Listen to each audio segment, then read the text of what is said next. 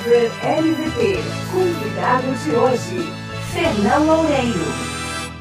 Sejam bem-vindos ao Stopover LVT, nosso bate-papo semanal com grandes nomes do mercado que tem como objetivo nos nortear para os próximos passos da retomada.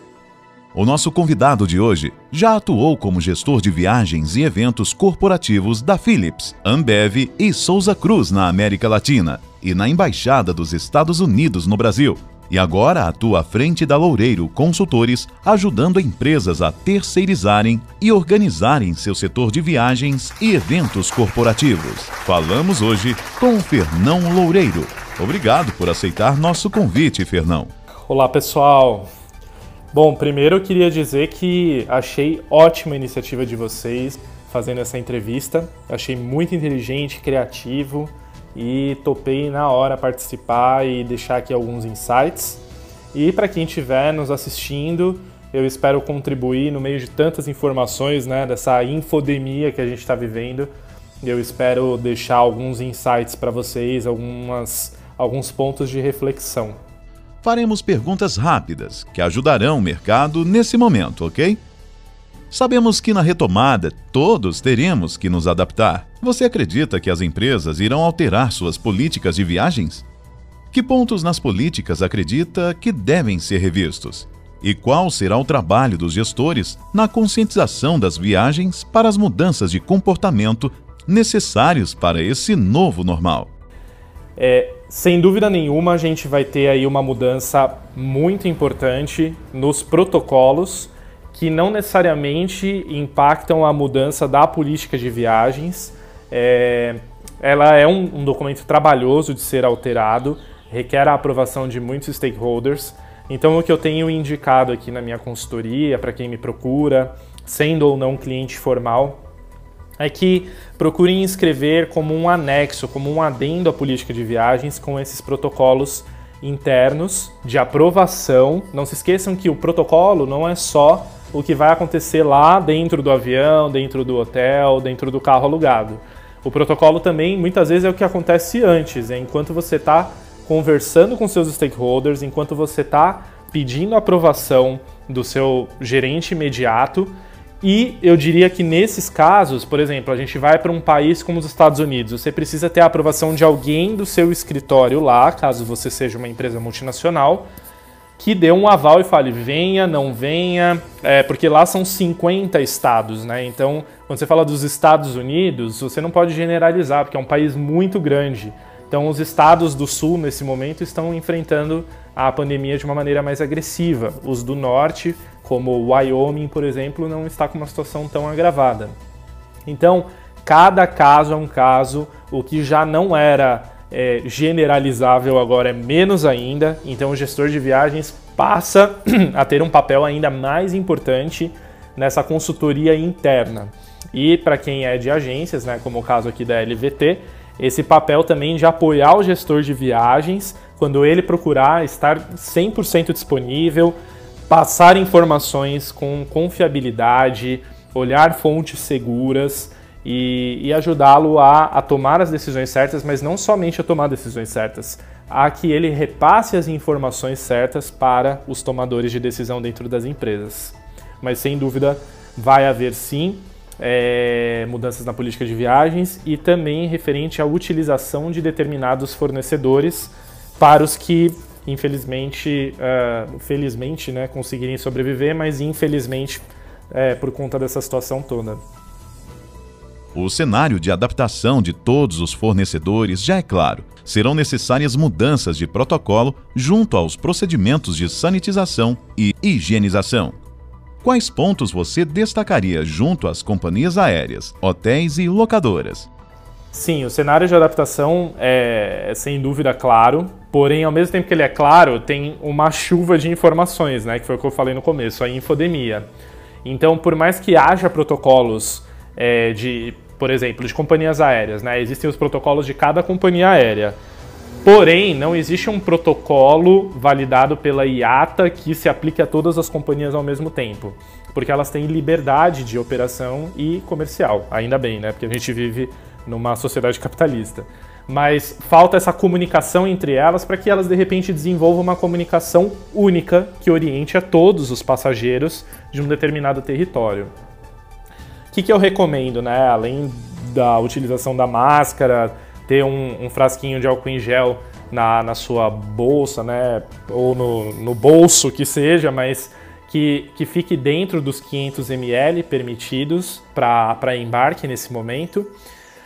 E esse frasquinho vai ser utilizado, seja você entre num hotel, seja você fique na casa de um parente, seja você alugue um carro. Então, leve sempre esse frasquinho.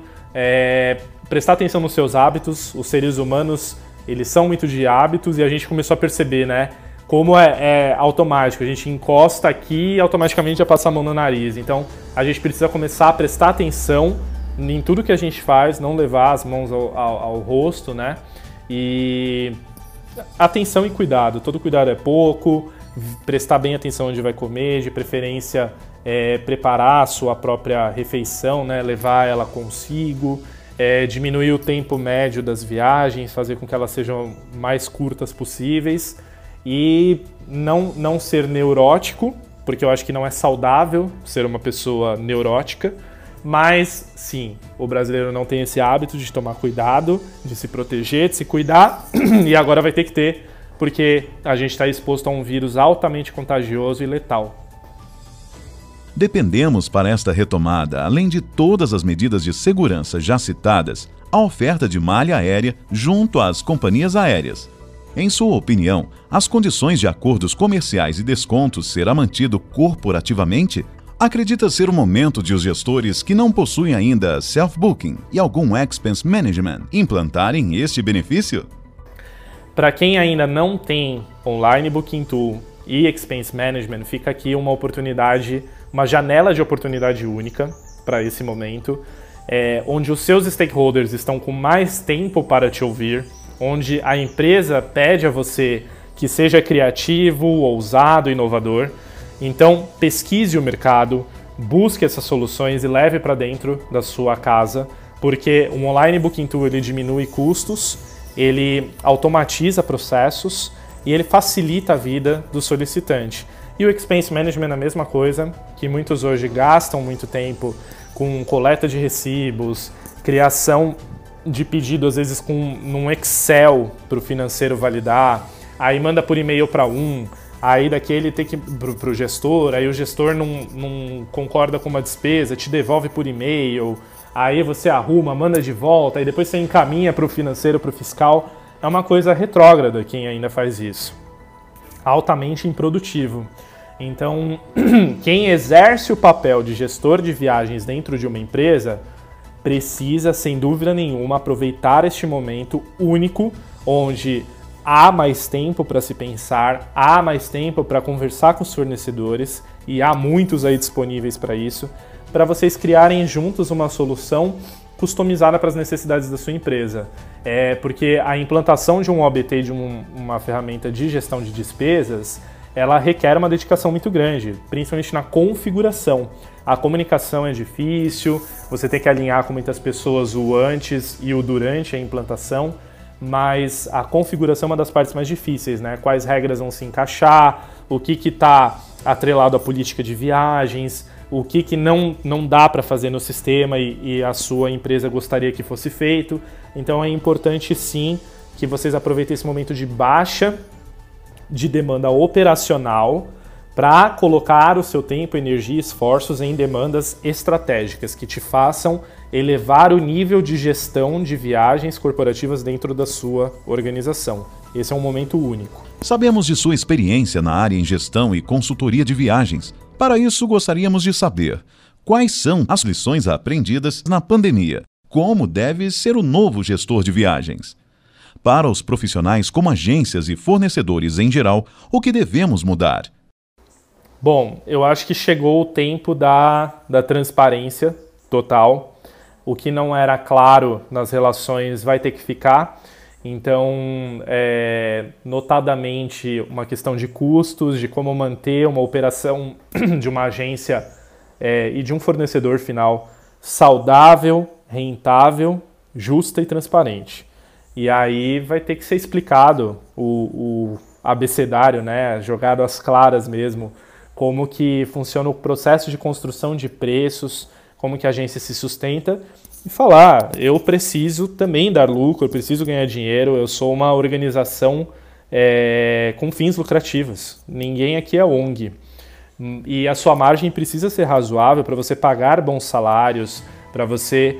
É, o capitalismo consciente não pode ser uma coisa só de discurso e, e, ele não pode ser só numa parte né, da empresa. Então, ah, que legal, eu apoio a causa LGBTQ, eu, eu tenho pessoas é, pretas trabalhando junto e, e para quem ainda tem dúvida, né, hoje o termo correto é preto e não negro, é, tenho pessoas com deficiência trabalhando na minha força de trabalho, só que eu pago o meu fornecedor com 120 dias, pago um, um FII baixíssimo e ainda atraso o pagamento. Então a gente tem que ser coerente e temos que ser é, congruentes, né? Não basta eu fazer bonito na frente dos outros, com uma bela propaganda na televisão, e na prática eu estar tá esfolando os meus fornecedores. E o gestor de viagens, ele precisa desenvolver um comportamento omni, multi. Então, multi-channel, multi-contatos, ele precisa ter uma boa rede de relações internas com viajantes, secretárias, aprovadores, é, com pares deles, né, dele em compras, em facilities, e ele precisa ser multicanal de comunicação. Não basta se fiar somente na comunicação por é, o corporativo, né, o que sai do marketing, o que sai da presidência. Não, ele precisa ter um canal no WhatsApp, no Telegram, ele precisa é, escrever um e-mail marketing que saia de repente até da própria caixa dele, fazer treinamentos trimestrais com os seus usuários internos para manter essa comunicação ativa, fluida e, e principalmente ouvir deles o que é importante para eles porque a gente que trabalha numa área de prestação de serviços, a gente tem que servir. E para servir, você precisa ouvir quem é servido por você, para saber se você está no caminho certo, se você está focando nas coisas certas. Então, esse papel de ouvinte e de achar menos e, e procurar ter mais confirmações, ter fatos e dados para tomar decisões é um caminho sem volta. É, mas o dinamismo, eu diria como comportamento, né, dinamismo, agilidade, transparência, bom senso e principalmente uma capacidade de coordenação de assuntos muito grande que requer organização, foco e disciplina. Fernão, muito obrigado por dividir sua visão com a gente. Abordamos pontos de extrema importância para esse momento. Para concluir, pedimos que deixe uma mensagem positiva para nossos clientes. Muito obrigado pelo convite. Eu espero que vocês gostem do que eu falei. E deixo aí à disposição a, os meus contatos é, no Instagram, arroba Fernão Loureiro, no LinkedIn e no YouTube é Fernão Loureiro. No YouTube o meu canal se chama No Caminho Eu Te Conto, o Guia do Fernão. Boa sorte pra gente, em breve estaremos juntos em eventos presenciais, se Deus quiser. Um abraço. E por hoje é só, pessoal. Não esqueçam de curtir nossas redes, se inscrever e acionar o ícone de aviso para novos vídeos. Semana que vem tem mais!